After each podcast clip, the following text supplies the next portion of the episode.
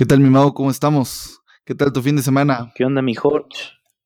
Muy bien, bastante ajetreado por un lado, pero aquí estamos de nueva cuenta para nuestros oyentes grabando una nueva semana de, de fútbol que ha dejado muchas cosas interesantes. ¿Y a ti cómo te fue? A mí me fue excelente, me fue un concierto. ¿Cómo ves?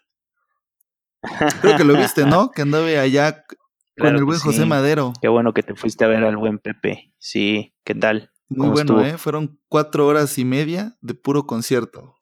Cantó sus 42 canciones, o sea, las del, las del Carmesí, el Carmesí Deluxe, el Noche, el Alba, y aparte cantó una más de Panda, la de Nuestra Aflicción.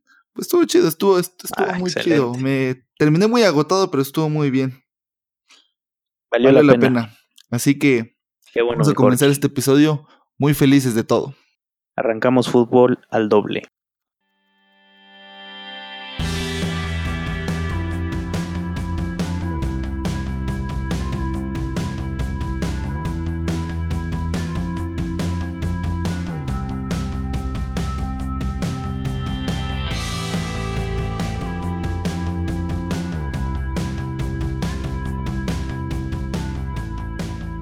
Cuéntame, Mau, ¿cómo viste al Tigres y Cruz Azul? ¿Tú crees que fue el mejor partido de la semana?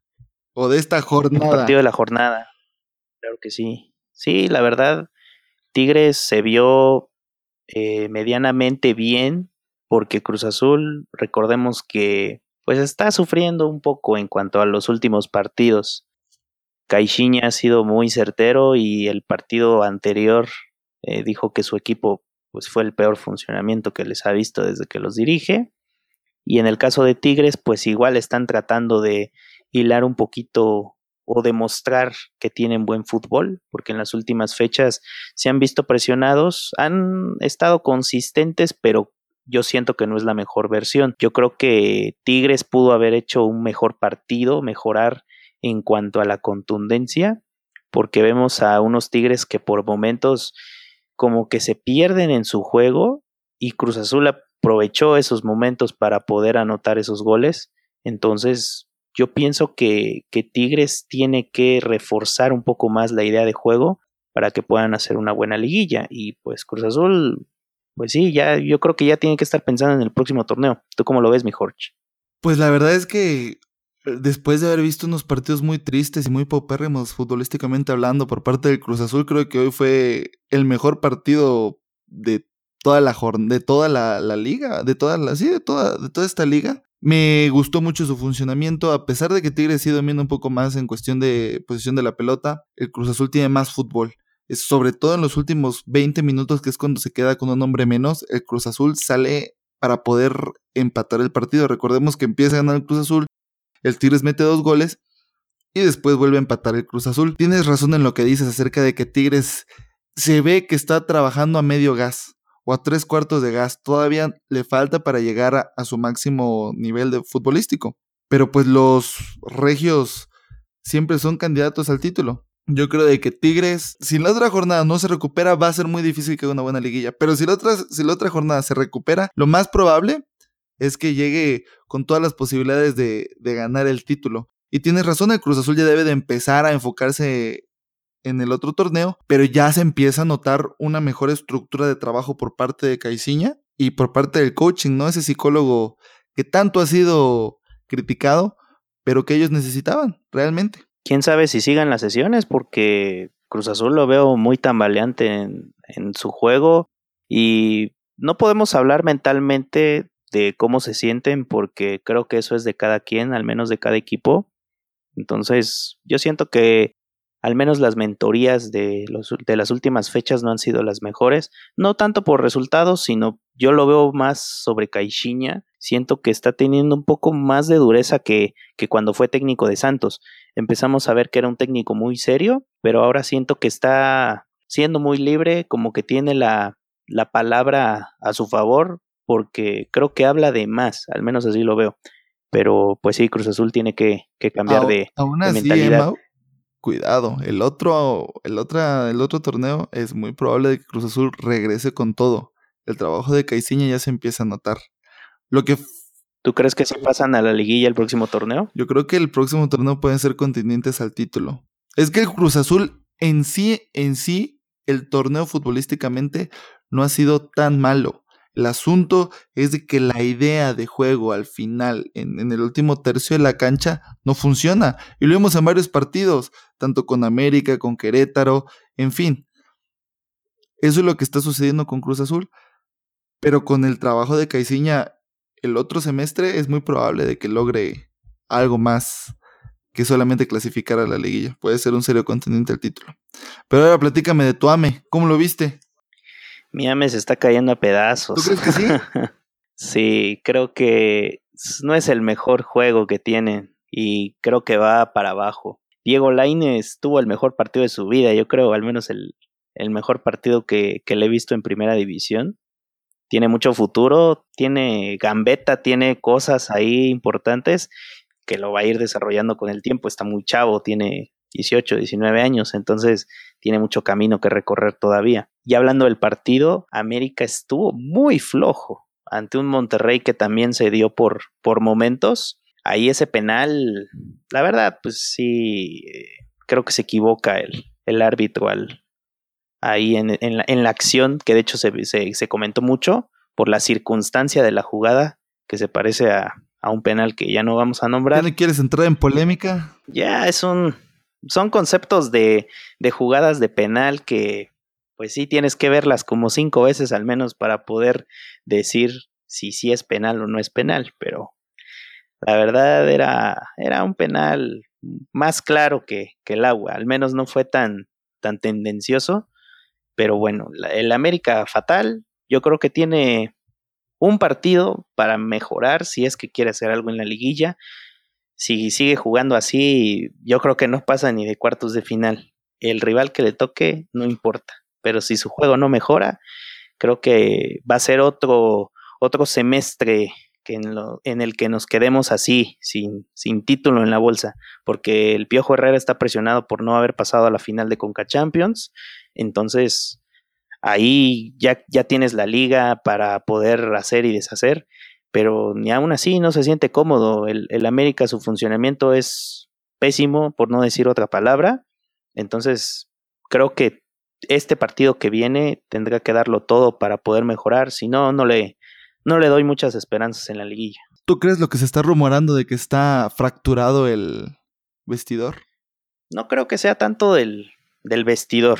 Bueno, se fue Darwin Quintero, lo, lo sabe, se fue a, a, la MLS a probar suerte, metió un gol este fin de semana.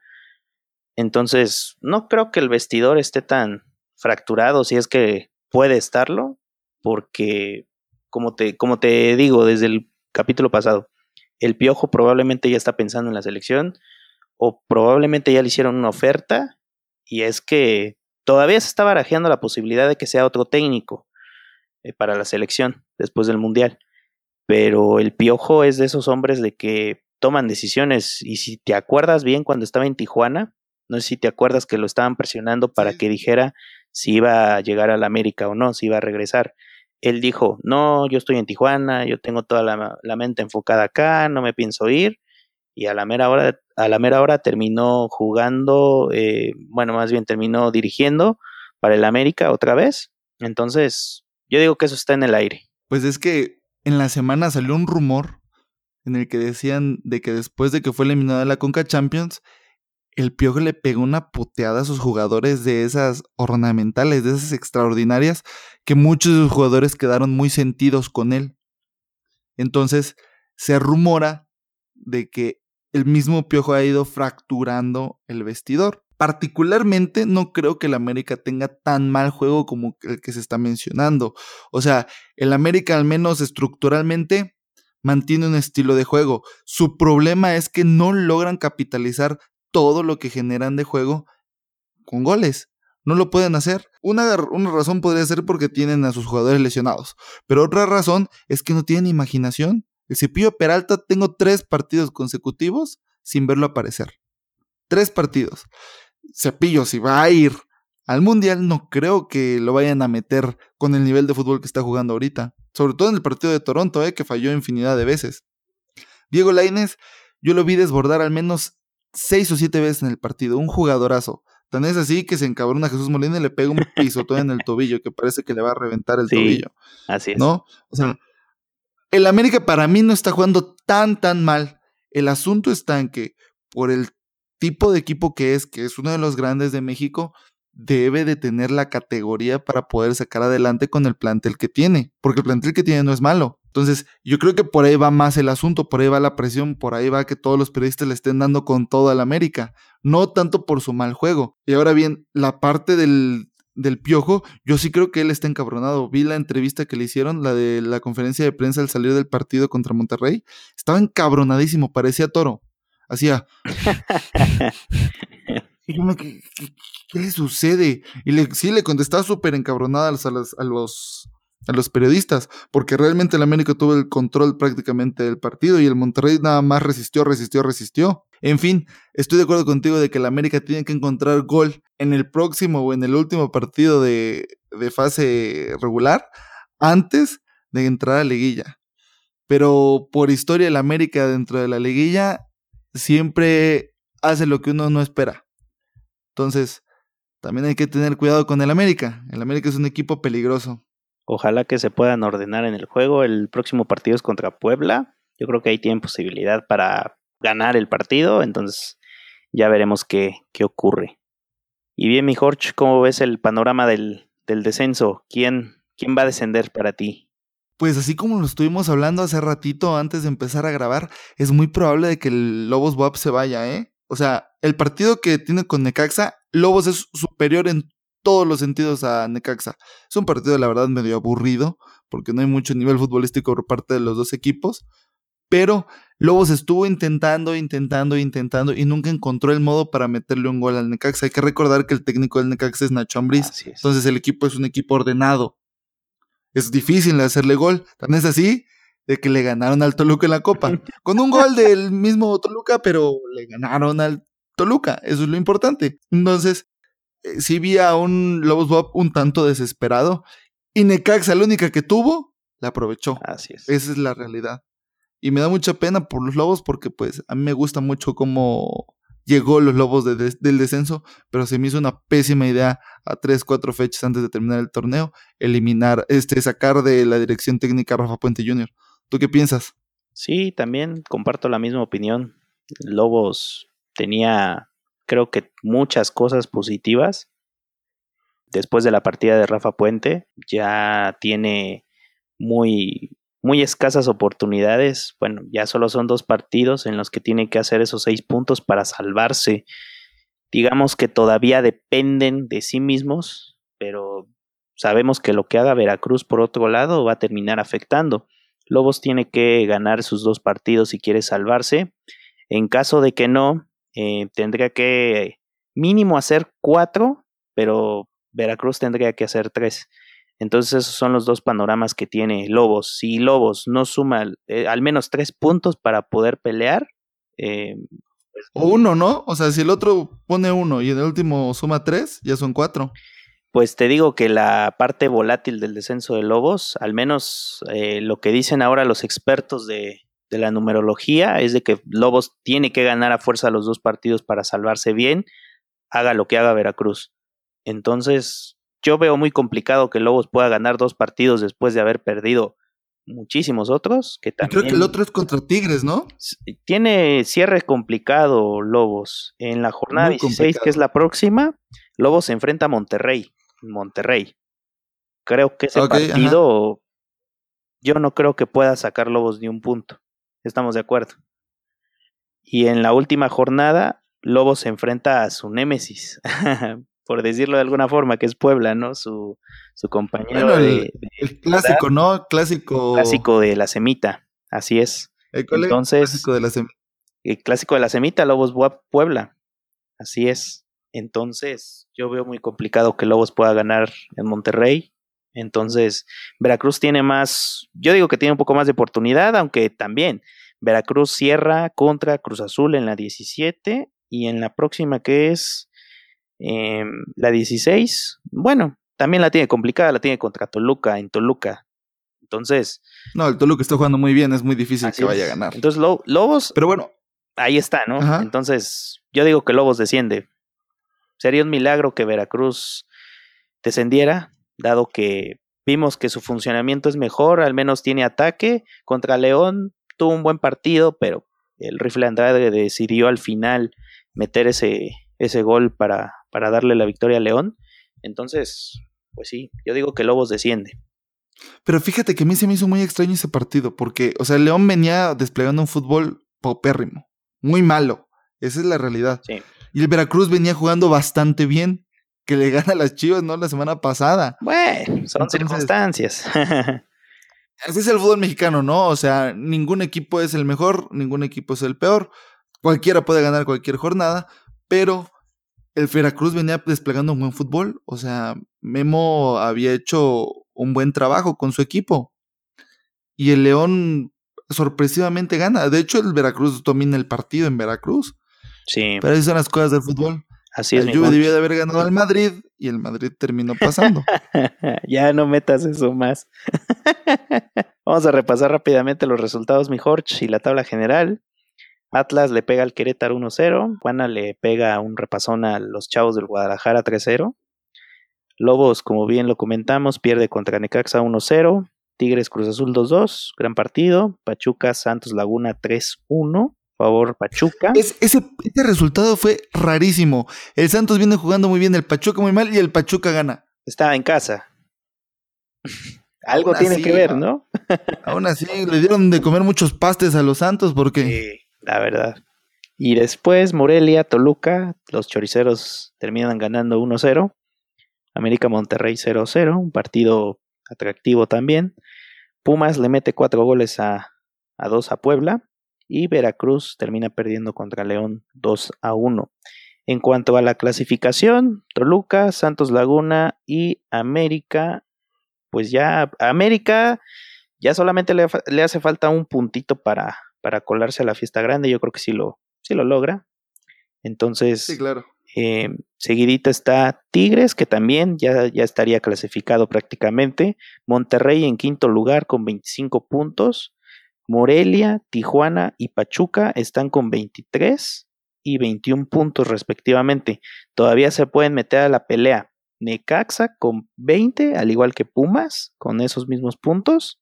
Y aunque no lo creas, el Veracruz, que está en 11, puede meterse que está en el lugar 11 se puede meter a liguilla porque aún tiene 18 puntos al igual que León. está muy difícil. está muy complicado, pero de que se puede, se puede. Ya ves que el fútbol mexicano puede pasar cualquier cosa. Entonces, estoy de acuerdo, estoy de acuerdo contigo en eso, pero los partidos siguientes del Veracruz están muy difíciles. Yo creo que hasta Pumas hay posibilidades. Y juega pero bien. Pumas, Pumas es una cosa rara. Si logra David Patiño este, poner a sus jugadores en su máximo nivel y motivarlos, pueden llegar, pero yo lo miro muy difícil. Ah, Al igual es Pachuca, Pachuca como está jugando, de que de repente sí, de repente no, de repente le meten cinco y de repente mete cuatro, al igual le queda afuera. Pues sí, y pues tiene que cuidar sus puntos. Y si quiere entrar a la liguilla, tiene que ganar y mantenerse ahí. Así es, mi buen Mau.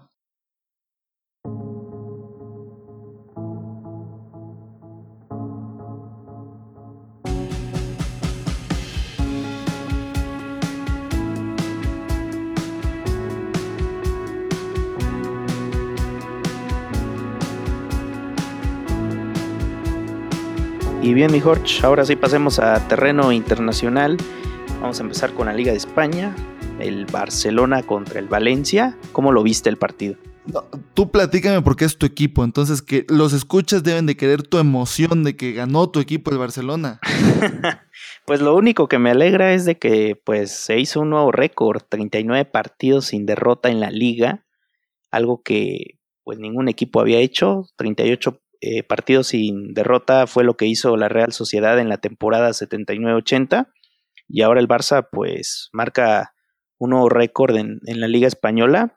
Barcelona que pues sí está herido por lo que pasó con la Roma, pero de ahí yo creo que lo único que tiene que hacer, faltan en este caso, en la jornada anterior se decía que necesitaba 10 puntos, 11 puntos para asegurar la liga, entonces prácticamente tendría que ganar los próximos dos partidos, tres partidos inclusive, para ya asegurar la liga y solamente jugar la Copa en la contra el Sevilla en, en las próximas fechas.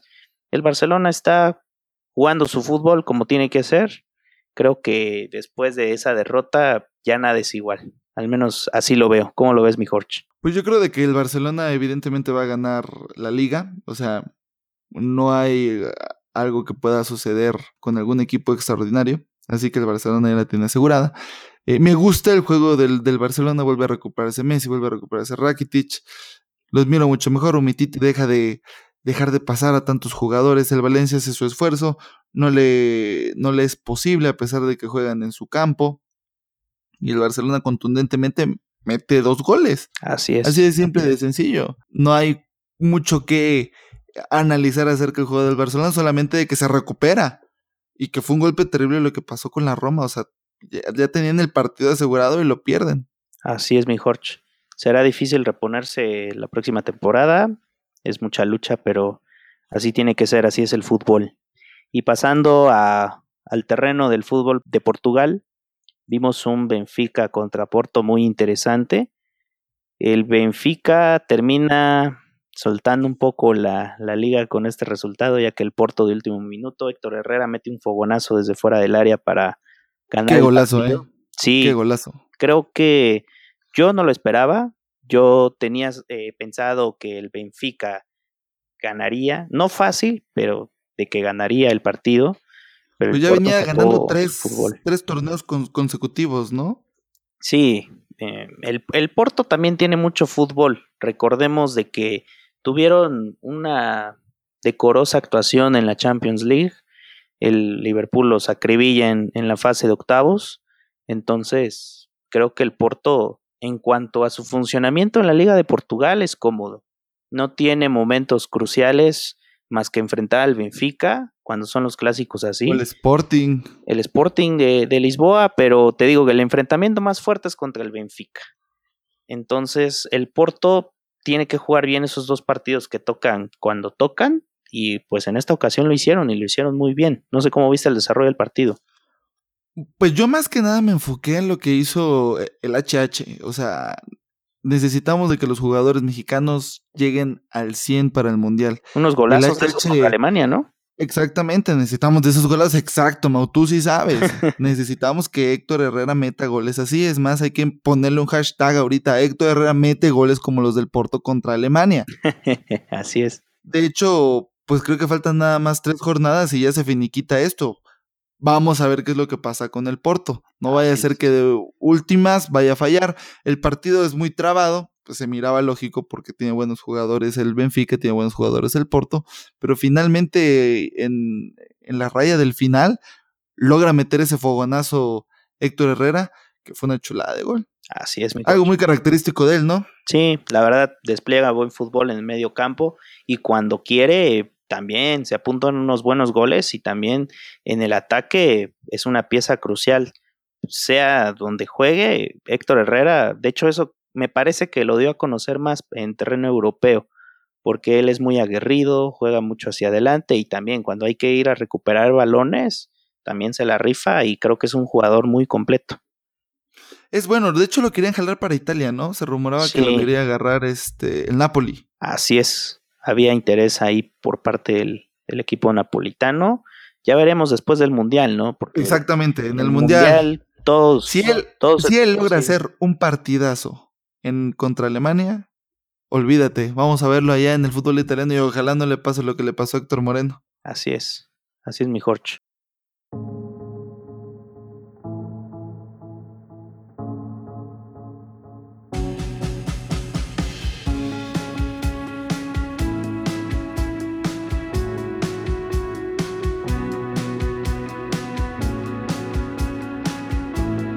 Para tu cuéntame, ¿cómo viste a mi buen Chucky Lozano, el campeón? Chucky campeón, el, su primer torneo como campeón en el PSV Eindhoven. Un partido en el que el PSV tuvo el control del partido, no, no dejó respirar al Ajax. Fue un partido en el que igual sus aficionados, no sé si viste cómo celebraban los goles. Creo que sí. No, sí, estaban en las plazas públicas y, y ellos celebrando al máximo. Y en el estadio, cada gol, había una parte del estadio en la que en la parte baja de la porra ya habían como algunos aficionados ahí pendientes, ¿no? De que si había un gol, no sé si te diste cuenta, pero en algunos, creo que fueron en los dos goles, el segundo y el tercero, en el que celebraron prácticamente con el equipo. Entonces eso es muy difícil que tú lo veas en un partido.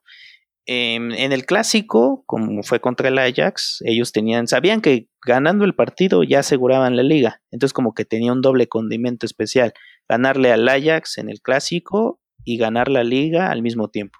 Entonces la gente estaba muy motivada y creo que la, la celebración también dio de qué hablar, ¿no? El Chucky ahí estuvo con su familia, fue algo muy, muy bueno.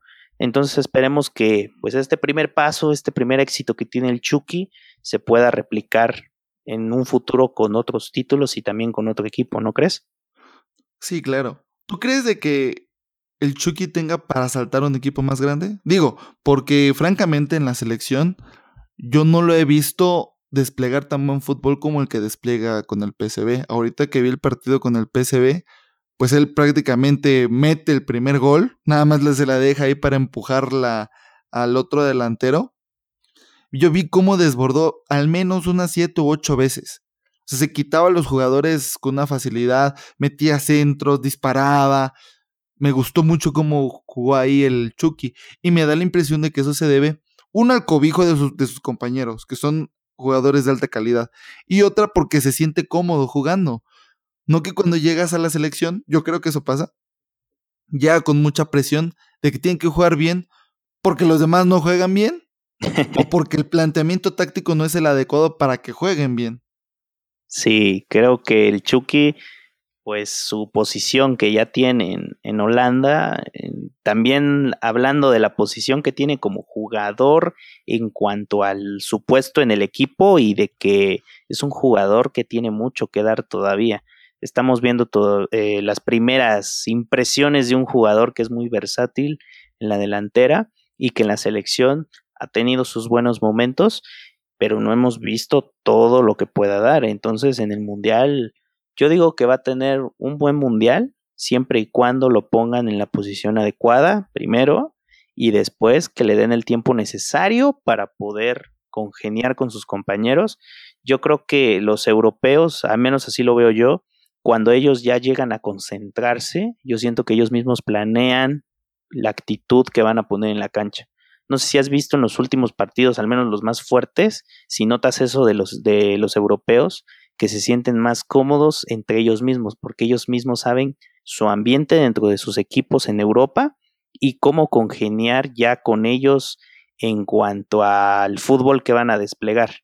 Entonces, yo creo que el Chucky va, va a tener un, un, buen mundial si, si esos factores se, se, combinan, ¿no? Y de paso, pues ya que De Jong mire hacia México para que venga a la América, porque creo que ese jugadorazo debemos de, de tenerlo por acá. Sí, es muy probable de que el América necesite a un jugador de talla europea. También se está mencionando de que va a venir el niño Torres. ¿Tú crees posible verlo? pues el América tiene el varo. Ah, sí, de que tiene. Que tiene, tiene. para traerlo, lo tiene. Ahora bien, de que lo vaya a requerir el piojo, lo miro algo difícil. Creo que el piojo confía más en los jugadores de acá porque se pueden acoplar a su sistema de juego con mucha mayor facilidad. Y viene, yo creo que va a ser para el norte, ¿no crees? Es muy pro eso sí lo miro más probable. Ahí con los rayados. Los rayados. Los rayados de Pepe Madero. O los exactamente de Pepe Madero que, que luego se, se pone muy sentimental cuando los eliminan. Así es. Es muy probable que llegue para allá, ellos sí tienen dinero para soltarlo y para que llegue sin ningún problema. Pero vamos a hablar de la otra liga en donde el PSG ya se hizo campeón. ¿Cómo viste ese tipo de, de gane? Porque es el clásico y no solo fue el clásico, fue una masacre. Masacre con, con masacre escrito en mayúscula, porque para mí yo no le veo de otra forma. El Paris Saint Germain, pues sí, es que es el dueño de la liga en, Francia. Tiene a los jugadores, tiene el juego. Creo que ya, ya están ambientados. Necesitan ya ese Arsenal desplegarlo en la Champions League, que es donde tienen que, que hacer algo. Entonces el Mónaco lamentablemente pierde así y el Paris Saint Germain es el más consistente de la liga, ya se corona a unas cuantas fechas de, concluir. Entonces, yo digo que el Paris Saint Germain la próxima temporada tendrá que enfocarse más en la Champions y si es que quiere que, que su nombre, su emblema vea fue fuerza en, en Europa. ¿Cómo lo ves? Yo creo de que van a quitar al técnico. O sea, el técnico fue muy bueno con el Sevilla, pero necesitan a un técnico de alto calibre. Y no dudes de que en uno o en dos años esté Pep Guardiola dirigiendo el PSG. ¿En serio? Yo sí lo creo, o sea. No, no, sé, no sé si tú escuchaste la entrevista que tuvo Javier Aguirre con los de fútbol picante, y él decía de que llega un punto en el que un técnico se le acaban las palabras para poder motivar, y cuando se te acaban, tienes que salir a otro equipo para motivar a otras personas. Entonces, Pep Guardiola, si te, si te has dado cuenta, le dura tres años. O sea, el Barcelona logró motivar bien tres años. Sale, se va al Bayern Múnich, igual tres años. Creo que ahorita ya está a punto de. Este es su segundo año con el City. Al igual le queda uno más y de ahí va a saltar al Paris Saint Germain. Y el Paris Saint Germain es muy posible que lo busque para que haga que su juego en conjunto sea mejor. Porque eso fue lo que le faltó contra el Madrid. Un juego en conjunto mucho más eficiente. Tiene una serie de jugadorazos. Tiene con qué. El día de hoy entre Cavani, entre el, el Fideo, ¿cómo es que se llama? ¿Fideo qué? Ángel Di María. El buen Ángel Di María. Dieron un partidazo. Los Chelsea también dio un buen partido. De hecho, tenía mucho tiempo sin ver a Di María dando un buen partido. Me gustó mucho cómo jugó el, el PSG y creo que jugó todavía mejor ahorita de lo que jugó cuando la Copa hace dos o tres semanas. Y yo creo que se debía al, nivel de dificultad que tenían por mantener Champions bien y también tener Copa bien y también Liga. Ahorita ya no tienen Champions, le pegaron una arrastrada a los del Mónaco, no pudieron hacer nada. ¿Sabes qué creo? Que Pep no va a llegar al Paris Saint Germain. ¿Perdón? Te lo digo porque. Ajá. ¿Por qué crees que está en el City? Ahora. Por la facilidad de, los jugadores, yo creo. Exactamente. El Paris Saint Germain ha desplegado muchos millones en jugadores al mismo tiempo o casi al mismo tiempo que el City. No sé si te acuerdas que la UEFA los investigó ambos por lo mismo, por el fair play financiero tan famoso. Ajá, sí, claro. Entonces, yo veo muy poco probable que Pep llegue a un equipo que él no ha armado. Si te das cuenta, en algunos fichajes del City es por órdenes de Pep, algunos fichajes. Entonces, difícilmente va a poder llegar a un equipo que ya está armado. Armado en el sentido de que ya los jugadores están acoplados a su funcionamiento habitual en cuanto a posiciones, pero sí va a ser muy complicado que Pep llegue porque él va a querer traer a su gente. ¿Me explico? Pero fue más o menos lo mismo que pasó con el Bayern. O sea, cuando llega con el Bayern, ¿a quién trae? ¿A Rafinha? ¿A Tiago? Dos jugadores. Exactamente. Entonces, pero en el Paris Saint Germain, yo creo que ya no va a tener ese poder o ese dominio de poder traer a más. O sea, te gastaste muchos millones en tantos jugadores para. Imagínate que a la mera hora, así como pasó en el Barça hace muchos años, que termine quitando a Ronaldinho y en el Paris Saint Germain que quite a Neymar. ¿Tú lo ves lógico? No, pero yo no creo que vaya a sacar a Neymar. O sea, si yo creo que, si saca a alguien de ahí, si yo creo que saque de alguien de ahí, va a ser a Javier Pastore? El jeque no va a querer. El jeque no te va a dejar que, quites a los jugadores que él ya puso, porque él los puso. O sea, esa ambición de querer a Neymar fue por. sí, está bien. Pero son pocos los jugadores que han anexado. De los nuevos, ¿quiénes son? ¿Neymar? Prácticamente yo voy al, a la parte de que Pep va a querer traer a jugadores que pues sí, el Paris Saint Germain ya es un equipo, pero imagínate que traiga más jugadores, o sea, que haya un intercambio de jugadores, yo ya no lo veo tan viable. Entonces, Pep no va a querer trabajar así. Yo el Paris Saint Germain lo veo más equipo para un Carlo Ancelotti, por decir, que ya tuvo una experiencia previa con el Paris Saint Germain, pero no tenía la calidad que con estos jugadores que están ahora. Entonces, no veo probable que Pep llegue. Yo digo, la verdad, te soy sincero, Y lo que quisiera es de que Pep que termine su ciclo con el City, ¿no? Y que en el Barça el técnico que esté vigente, si es Valverde o si es otro, pero que termine ese ciclo y que Pep, al menos, si él piensa que ya no tiene más herramientas para seguir triunfando en Europa, que lo haga con el Barça otra vez. Creo que tiene mucho hilo de dónde cortar para que vuelva al Barcelona y vuelva a ser lo que era antes. No sé si con la misma precisión, pero al menos va a tener esa experiencia de ya haber estado en otros equipos y probablemente veamos otra versión de Pep. Tal vez es un deseo muy, muy guajiro que tengo, pero si llega a ocurrir en un futuro, yo seré el más feliz. Pues ya veremos qué es lo que pasa, mi mago. Ya cerramos fútbol al doble y dime cuáles son tus redes sociales. Claro que sí, mi Jorge. Mau Martínez S en Instagram y Twitter. ¿Y las tuyas? En Instagram y en Twitter, Jorge35. Así que esto fue Fútbol al Doble. Esperamos les haya gustado. Muchas gracias por habernos escuchado les damos un fuerte abrazo. Nos vemos el jueves. Hasta luego.